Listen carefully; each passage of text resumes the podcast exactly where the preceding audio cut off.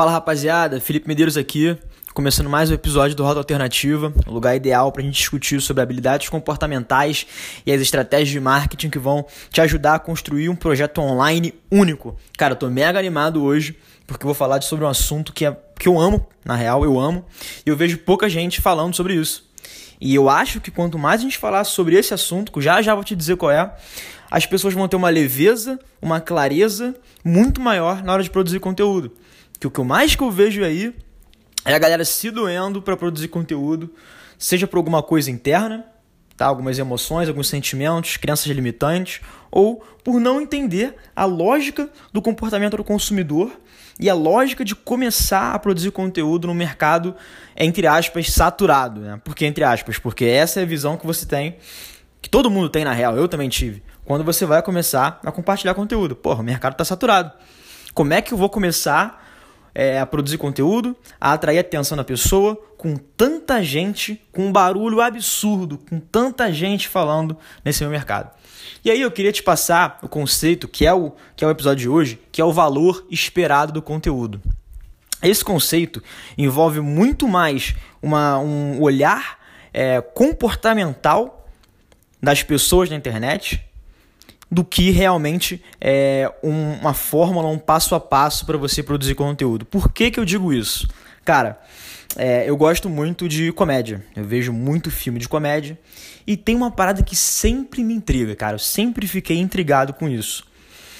Cara, eu não, não sou uma pessoa que acompanha Friends. Eu não consigo ver uma série muito grande, com, sei lá, mil é, temporadas. Mas, mas, quando eu coloco Friends, eu sinto que eu já tenho um impulso natural para rir, porque eu sei por outras pessoas que é engraçado. Ou seja, cara, o episódio, né, a, série do Friends, ela é engraçada porque ela tá validada. Porque outras pessoas já riram do Friends. Então você vai consumir esse conteúdo com uma intenção muito maior de rir. E por que, que eu tô falando isso? Cara, porque é exatamente essa lógica que está dentro da cabeça das pessoas com conteúdo digital. Entre parênteses aqui, bem rápido. Cara, a internet é o reflexo do comportamento e do consumo humano na vida real. Então, se você quer entender como as pessoas estão consumindo conteúdo, ou o que está acontecendo na internet, eu recomendo fortemente que você olhe para outros formatos de mídia, que você olhe para o comportamento das pessoas no dia a dia, no escritório, enfim, cara, em qualquer lugar, e faça um paralelo com a internet. Falei, falei, falei. E aí, Felipe? O que, que o Friends quer dizer com esse tal de valor esperado de conteúdo. Vamos lá. Valor esperado de conteúdo. Cara, é quanto a audiência espera do seu conteúdo. O quanto que ela é, é dá um, dá um tipo um ranking do seu conteúdo só batendo o olho. E o que, que eu quero dizer com isso? Isso é uma fórmula normal, tá? O VEC, que vamos chamar, né? Valor esperado de conteúdo é igual a utilidade sobre o investimento de tempo. Utilidade sobre investimento do tempo. A utilidade é o conteúdo em si. Aquele conteúdo é realmente útil para sua audiência? É uma dor dela? Porque se for, ela é diretamente proporcional ao valor esperado do conteúdo. Beleza? Se você é uma pessoa vegana e você está navegando na internet e vê um conteúdo falando, cara, aprenda a fazer uma carne vegana caseira cara, você provavelmente vai querer ver esse, esse, esse conteúdo, dado que as carnes artesanais né, de plantas tal estão crescendo no mercado. Então isso é um conteúdo útil. Quando você une é uma dor da sua audiência com um comportamento de ascensão do mercado. Quanto maior a utilidade, maior vai ser o valor. E tem o denominador que fica embaixo, que é o investimento de tempo. Que isso, que é uma parada muito interessante que infelizmente pouca gente presta atenção e acaba se embananando e não entregando conteúdo interessante para a audiência. Cara, preste atenção. Eu sempre falo isso aqui, então se você já é um ouvinte recorrente do Rota, você sabe do que eu estou falando. Mas se não, beleza, é a hora da gente aprender um pouco também. A gente vive num eterno trade-off. Num eterno trade-off. A gente escolhe o tempo inteiro. Até quando a gente não está conscientemente escolhendo, a gente está escolhendo. Quando você decide ver um vídeo no YouTube, isso significa que você deixou de ver vários. Quando você pede um, uma comida num restaurante, isso significa que você deixou de pedir uma porrada de outros pratos. Então a nossa vida é um eterno trade-off. E o que que. É, e aí, trazendo esse comportamento é, é, do, do humano na vida real para a internet, como é que a gente adapta isso? Dessa escolha para o mundo online de conteúdo. Cara, olha só, presta atenção. Se existe um produtor de conteúdo que ele já conhece, que já está validado por outras pessoas, até do círculo social dele, o conteúdo pode ser longo ou pode ser curto tem uma tendência natural a você prestar atenção naquilo que você já conhece. E aí tem você, que começou ontem, que tem um seguidor, que seu tio te seguiu, e você quer captar a atenção desse cliente, dessa pessoa.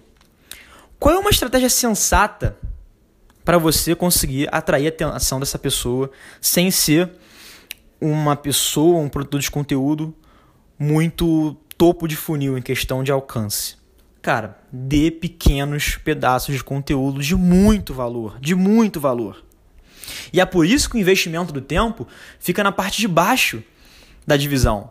Porque quanto maior for o tempo que a audiência vai ter que dispor para consumir o conteúdo, menor vai ser o valor esperado dela. Cara, se você, você que está ouvindo mesmo, estou falando contigo, se você mandar para mim, para o e-mail do Rota, uma apresentação sua de 45 minutos, cara, dificilmente eu vou ter uma vontade de ver. Mas agora, se você mandar um vídeo de um minuto, eu tenho certeza que eu vou ouvir até o final e vou te mandar um feedback. E vou te mandar o feedback. E, e fazendo parênteses aqui, já fica até a questão, cara. Se você quiser, entra no nosso Instagram, arroba underline, rota alternativa, manda uma selfie, manda lá uma sequência de história contando um pouco mais da história e vamos conversar. Mas voltando, cara, eu não vou ver um conteúdo de uma pessoa que eu não conheço, que eu nunca ouvi falar, que seja muito longo. Então, esse é um trade-off dentro do seu conteúdo. Quanto maior a utilidade, quanto maior for a sua capacidade de construir algo relevante para a audiência, maior vai ser a intenção das pessoas de pararem e consumir. Só que, se você construir um conteúdo muito grande, muito longo, muito profundo logo de cara, as pessoas tendem, tá? Tendem a evitar o seu conteúdo e seguir na segurança. Porque isso, cara, isso é um risco. Imagina, imagina, a pessoa separou 45 minutos do tempo dela para ouvir um conteúdo de uma pessoa que ela não conhece e no final ela fala: achei uma merda. O que, que ela vai pensar? Pô, joguei 45 minutos do meu tempo fora. Entendeu? Então você tem que sempre colocar, se colocar na real, na vida da outra pessoa que está ouvindo. Cara, o que, que eu espero de um conteúdo de uma pessoa aleatória, digamos assim, para me prender atenção? Tem que ser muito relevante e tem que ser curto. Então, se você juntar essas duas características e conseguir encontrar um formato dentro do seu universo de conteúdo, você já está à frente de muita gente, cara. Porque o que eu mais vejo aí é a galera começando o Instagram, é, começando o LinkedIn, escrevendo artigo, começando o Instagram e, e fazendo um GTV de 8 minutos. Sabe? Assim, você come um boi partindo ele em pedaço. Você não come um boi inteiro certo? Então, cara, parta em pedaços pequenos do seu conteúdo. E até, até uma, uma analogia que eu até esqueci de fazer. Né? Antes da pandemia, eu fui no mercado, minha última vez no mercado, e eu lembro que eu passei na sessão de frios e tinha uma mulher lá é, oferecendo algumas provinhas de um queijo lá, fodão da França, não sei o que. Cara, eu peguei um pedacinho tão pequeno e botei na boca, ele teve tão gosto para mim que eu comprei o saco. E é exatamente essa lógica da provinha do queijo que você tem que pensar. Meu conteúdo é muito, tem que ser muito bom, mas ele tem que ser num formato tão pequeno que o, o custo de oportunidade para outra pessoa que está ouvindo vale a pena. Entendeu? Essa é a magia da parada. E por que, que eu estou falando isso? Por que, que eu insisto tanto no formato curto de conteúdo? Porque, cara, hoje a internet, as pessoas que habitam nesse planeta internet, sofrem de uma tal de fadiga decisória. O que, que é essa fadiga decisória?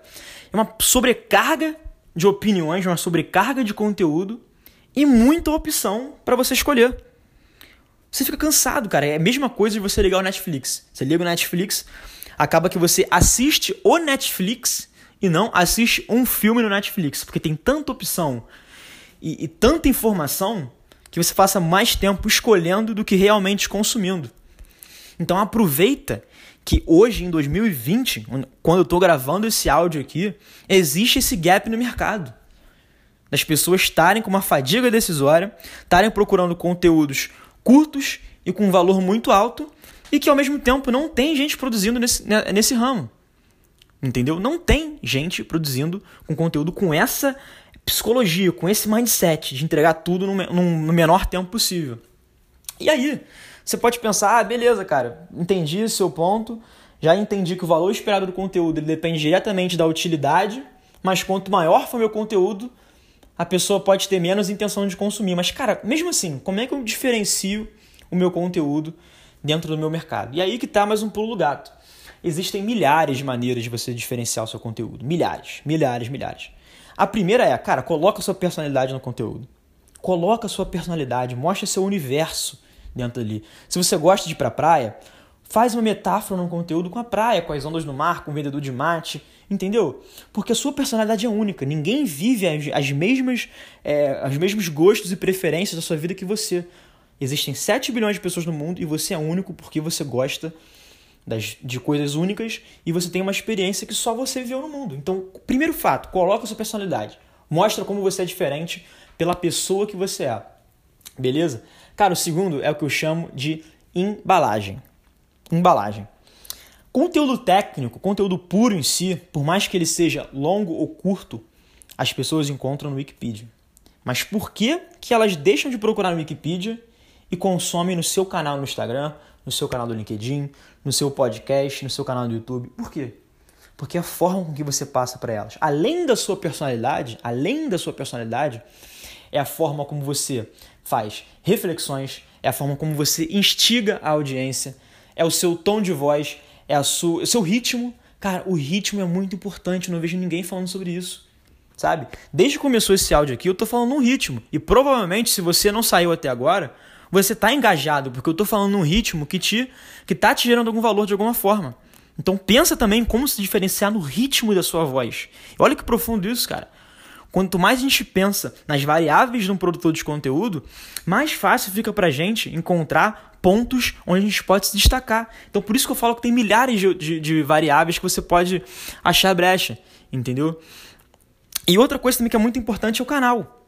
Se você, pô, conhece um produtor de conteúdo que é muito foda no YouTube, muito foda no YouTube, mas quando você olha pro Instagram dele, você vê que ele faz um trabalho não tão bom, porra, é a tua oportunidade, cara. É a tua oportunidade, já que ele tá no mesmo nicho que você e ele e a especialidade dele é uma plataforma, pô, começa a investir na plataforma que você, primeiro, que você sente à vontade, e segundo, que é o, a, o calcanhar de Aquiles do teu concorrente, cara. Eu, por exemplo, eu sou muito melhor no LinkedIn do que no Instagram muito melhor no LinkedIn do que no Instagram, mas, mas eu percebi que tem pouca gente falando sobre o que eu falo, da maneira que eu falo, com a minha personalidade no Instagram. Então eu fui para lá, cara. Eu sei que eu ainda não sou o melhor, tô longe de ser o melhor, mas eu tô melhorando porque eu sei que existe um gap ali, certo? E cara, você pode falar: "Ah, Felipe, mas cara, eu tenho medo de errar. Porra, vou botar minha cara lá, vou me expor". Cara, preste atenção porque é, esse conceito que eu vou falar agora mudou minha vida. Já para puxar o gancho pro final, ele mudou minha vida. A gente lidar com o erro de forma errada. Que engraçado, né, cara? A gente lidar com o erro de uma forma errada. Porque a gente acha que erro é uma punição por a gente não conseguir ter alcançado um resultado X. Isso vem muito numa, numa lógica é, de, de educação industrial, que não vou entrar nesse, nesse assunto agora. Mas, cara, é só você lembrar, quando você errava a questão numa prova, você perdia ponto, ou seja, você deixava de ganhar e era punido. Então a gente carregou essa herança para todos os outros campos da nossa vida. Mas o erro, na verdade, é um desvio de expectativa. Porque quando você fez, imagina, você colocou um conteúdo na internet, você, conteúdo, você colocou um IGTV no Instagram e você achou que ele ia te gerar 30 seguidores. E ao mesmo tempo, quando você viu a galera tava, porra, comentando é, muitas coisas negativas, é, contrapondo, te dando feedback. Cara, você vai achar que isso é punição? Isso na realidade foi um desvio de expectativa seu. Você achou que aconteceu uma coisa e na realidade aconteceu uma outra coisa que você valoriza como negativo. O teor do erro está em você atribuir o sentimento sobre o resultado. Então, erros nada mais são do que desvio de expectativa e você tem que entender que as pessoas na internet estão cheias de opção, elas não sabem o que escolher, não sabem como escolher. Então, quanto mais rápido você entregar um conteúdo com uma utilidade maior, a propensão delas consumir é muito maior. Então, o valor esperado delas é muito maior. E lembra sempre, cara, não sai desse, desse episódio aqui sem, sem isso, cara, por favor. Promete para mim. Se diferencia na sua personalidade, no seu tom de voz, no seu ritmo, nas suas análises, na sua metáfora. Coloca tudo que você tem de único dentro do seu conteúdo e você vai ver que você vai criar um relacionamento muito mais profundo com a sua audiência, que esse é o prazo principal.